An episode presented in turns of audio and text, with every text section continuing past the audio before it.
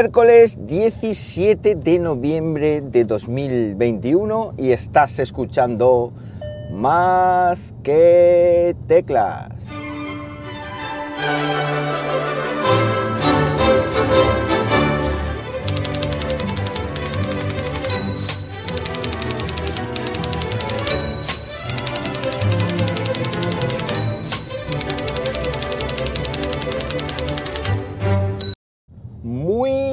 Buenos días, las 7 y 19 de la mañana cuando estoy grabando esto y lo estoy haciendo pues como siempre, aquí en Linares, Jaén, hoy con temperatura fría de 7 grados en una mañana que vuelvo a la carga, he estado unos días missing y es que últimamente pues estoy a full con vídeos de YouTube y apenas, apenas me da para prepararme algo para poder hablar por aquí.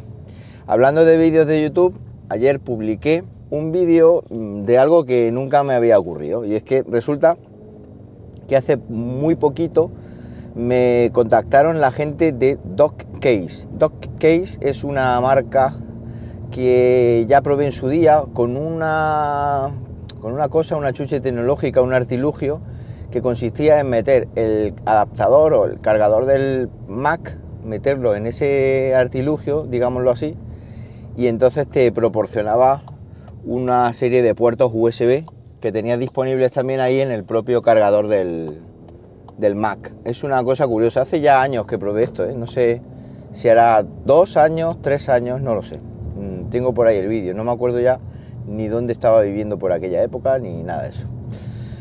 Bueno, pues resulta que contactaron conmigo hace poco porque han sacado una campaña en Kickstarter. Ya sabéis, Kickstarter es esta eh, plataforma de crowdfunding para conseguir fondos pues, para desarrollar hardware, sobre todo, u otros productos. Y han sacado una campaña para, digamos, mm, recopilar pasta para un hub multipuerto, un hub que es inteligente, un hub que es, mm, digamos, muy curioso. Bueno, el hub, ya sabéis, es este dispositivo que se conecta a nuestros portátiles o a nuestros tablets o a nuestros móviles y tal, y que nos proporciona puertos distintos para poder conectar ahí pues todo lo que queramos o todo lo que podamos conectarle.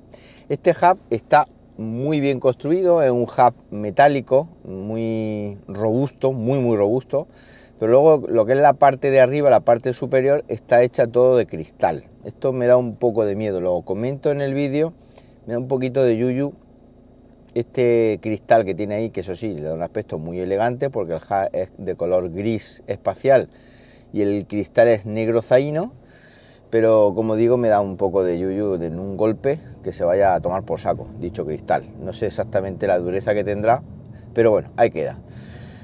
Con respecto a puertos, pues tiene un puerto USB tipo C en el cual se conecta un cablecito que va directo a nuestro portátil o a nuestro tablet o, lo que sea.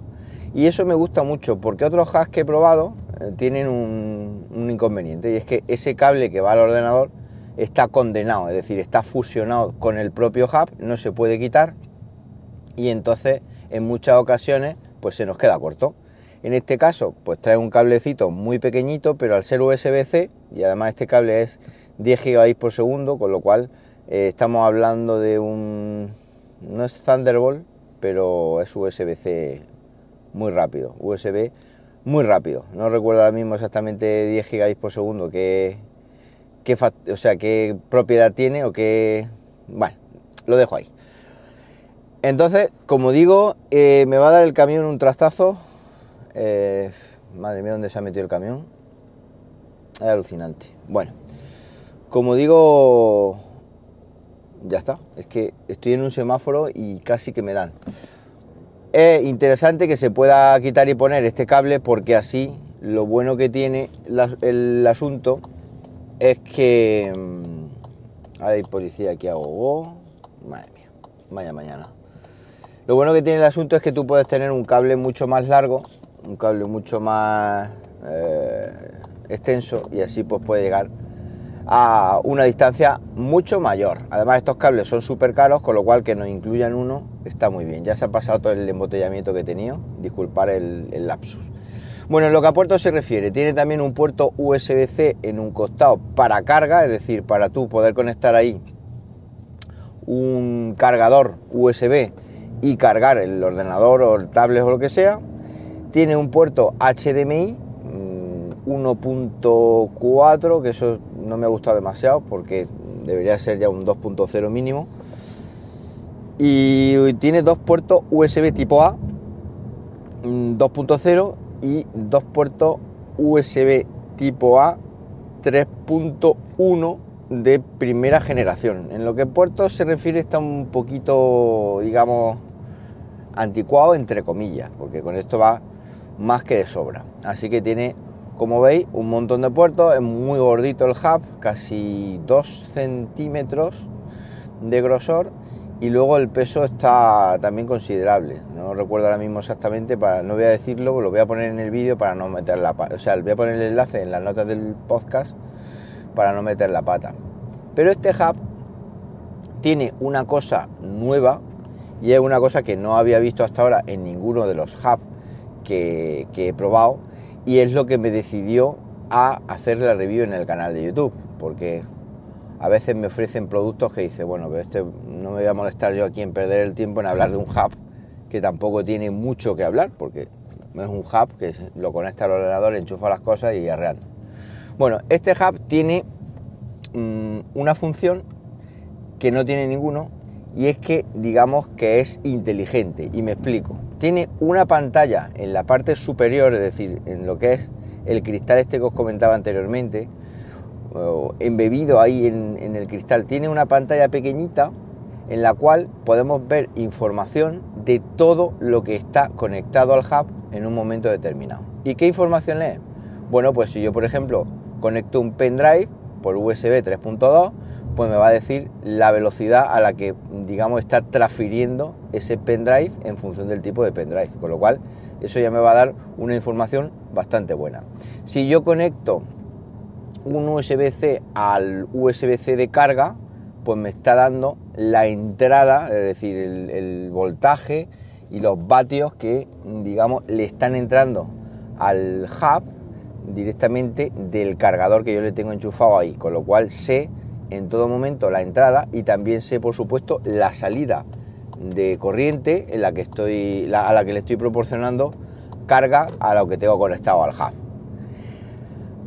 ¿Qué más? Pues tiene una toma que no lo he dicho, en puerto se me ha olvidado comentaros, tiene Ethernet RJ45, con lo cual yo puedo pinchar un cable de red ahí y me dice en todo momento a la velocidad que está conectado ese cable de red, con lo cual Imaginaos que tengo un cable de red antiguo que no soporta mm, gigabit, porque este puerto es gigabit, y, y claro, me diría, pues este está conectado a 100 megabits por segundo. Y dirá, ostras, este cable está mal, tal, voy a cambiarlo por uno categoría 5E o 6 o 7 o la que sea.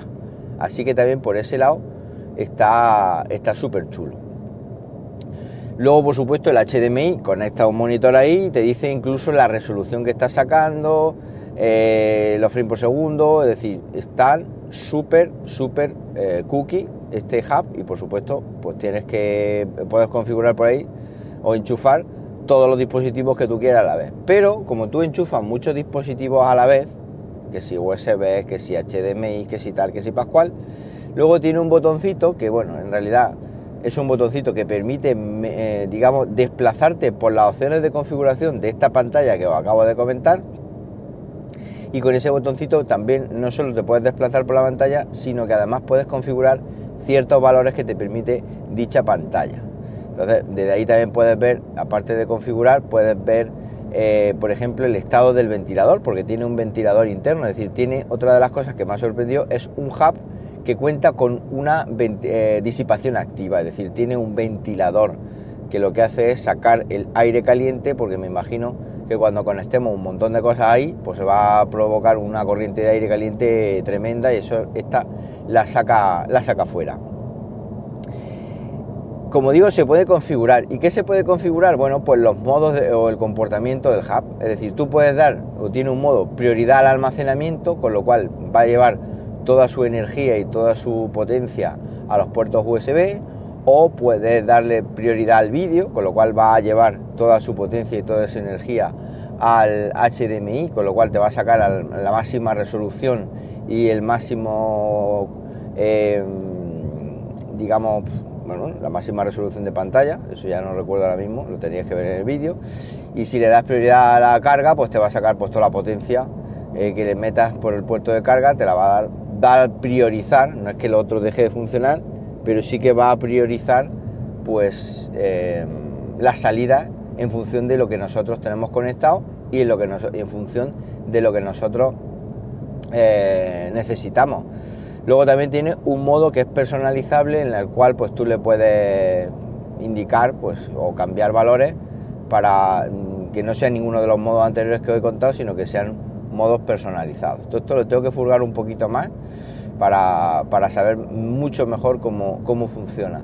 El tema es que he notado que a veces mm, se ha desconectado, es un hardware que como digo está en beta y otra de las cosas buenas que tiene es que se va a poder actualizar el firmware cuando esté, digamos, en versión definitiva, con lo cual esto va a hacer que todos los problemas, todas las eh, inconveniencias que tenga, las van a, poner, a poder solventar.